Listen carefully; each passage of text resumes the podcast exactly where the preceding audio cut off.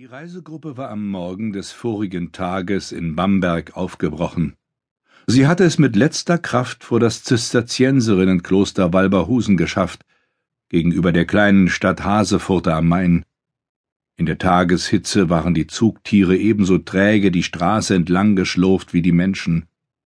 Als sich am Nachmittag drückende Schwüle in die Hitze gemischt hatte, war der Treck so gut wie zum Stillstand gekommen. Seit Tagen schleppten sie sich durch dieses Höllenwetter, knochentrockene Vormittage, drückende Nachmittage und schwüle Nächte. Die Stimmung war gereizt. Wäre nicht der Mann mit der weißen Tunika gewesen, der sich vor ein paar Tagen zu der Gruppe gesellt hatte und der ständig einen Scherz auf den Lippen führte, wären vermutlich bereits Tätlichkeiten ausgebrochen. Die Gruppe bestand aus mehreren Reisegesellschaften, den größten Teil bildeten die Warentrecks kleinerer und größerer Handelshäuser. Daneben gab es ein paar Wanderbauern, die ihre verdorrenden Pachtfelder aufgegeben hatten, und eine Gauklertruppe mit einem räudigen alten Bären und einem missgebildeten Mann als Attraktion. Der Missgebildete reiste in einem Käfig auf Rädern, der von dem Bären gezogen wurde. Die Beine des Krüppels waren zwei nutzlose Stummel, seine Arme endeten dort, wo bei anderen Menschen der Ellbogen war, in zwei großen, feingeschnittenen Händen mit langen, kräftigen Fingern. Sein Gesicht war wie aus einer Wurzel geschnitzt und seine Laune so übel, dass sogar die Mitglieder seiner Truppe die Nähe des Käfigs mieden.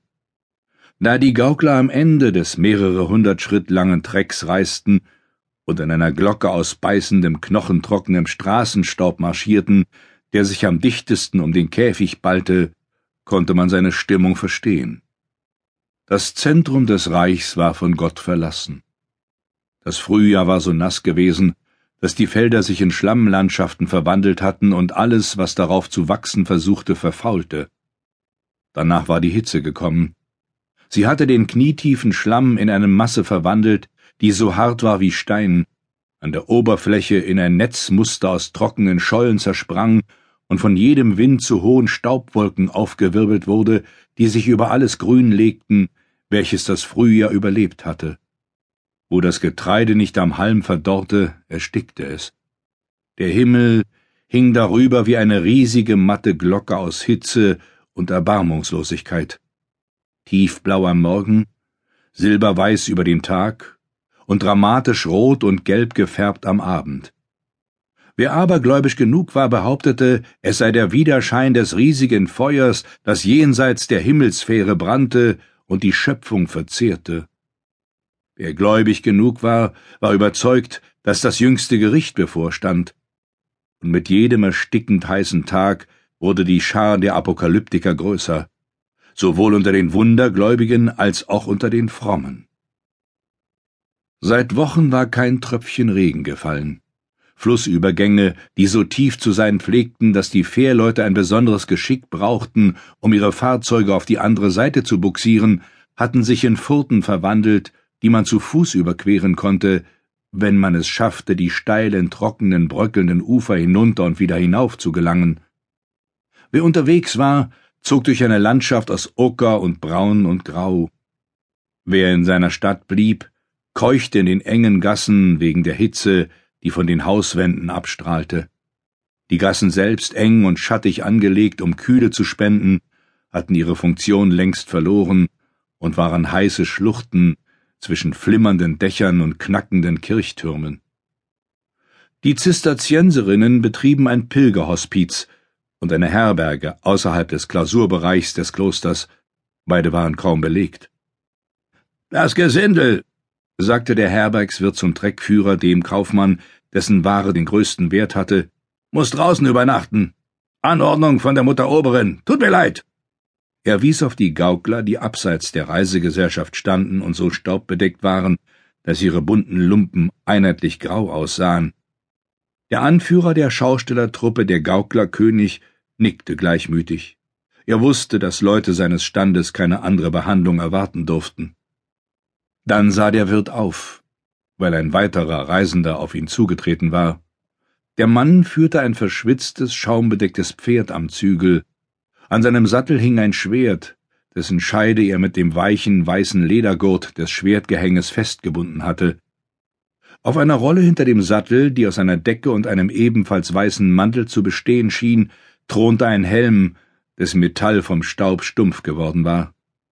Der Reisende trug einen schmutzigen weißen Waffenrock über einem Hemd, dessen Ärmel er so weit aufgerollt hatte, wie seine muskulösen Arme zuließen. Der Waffenrock hatte über dem Herzen ein schwarzes Balkenkreuz aufgenäht, ansonsten war keinerlei Wappen zu erkennen. Der Wirt beugte den Kopf. Jeder kannte die Ritter mit den schwarzen Kreuzen auf den Tuniken. Kaiser Ludwig förderte ihren Orden, so gut er nur konnte. Herr Deutschritter, sagte der Wirt, für euch wird die Äbtissin ein eigenes Lager bereiten wollen. Ich sende jemanden zu ihr. Der Ordensritter nickte. Hört sich gut an. Ich werd's aber nicht nehmen. Er deutete auf eine Frau, deren Gewänder ebenso staubbedeckt wie die aller anderen, aber teurer waren. Die Frau saß auf dem Boden neben ihrem Pferd und rang nach Atem. Sie hatte ein hochrotes Gesicht. Ein älterer Mann in ebenso wertvoller Gewandung bemühte sich um sie, auch zwei junge Mägde flatterten um sie herum. Meister Wackermann hat seine Gattin auf diese Reise mitgenommen, erklärte der Ritter. Sie ist hochschwanger. Wenn also die Äbtissin das Lager für mich gefunden hat, wird Wackermanns Frau darauf ruhen. Alles klar? Die Mutter Oberin, sagte der Wirt und hörte sich etwas steif an, wird für eine Schwangere gewiss auch ein gutes Lager bereiten lassen, ohne dass man sie hinters Licht führen muss. Ein so gutes wie für einen Ritter des deutschen Ordens? Der Wirt schüttelte den Kopf. Der Ordensritter grinste. Er wandte sich ab und trat zu der auf dem Boden sitzenden Frau, bückte sich und hob sie hoch. Sie war nicht mehr die jüngste und auch keine Schönheit. Ihr verschwitztes Gesicht war eine Maske aus grauem Staub, gerötete Haut und den darauf festgeklebten Haarsträhnen, die sich aus ihrem Gebände gelöst hatten. Sie schlang die Arme um seinen Nacken und schloss matt die Augen. Ich nehme sie, sagte ihr Ehemann. Es ist mir peinlich, wenn ihr sie tragt.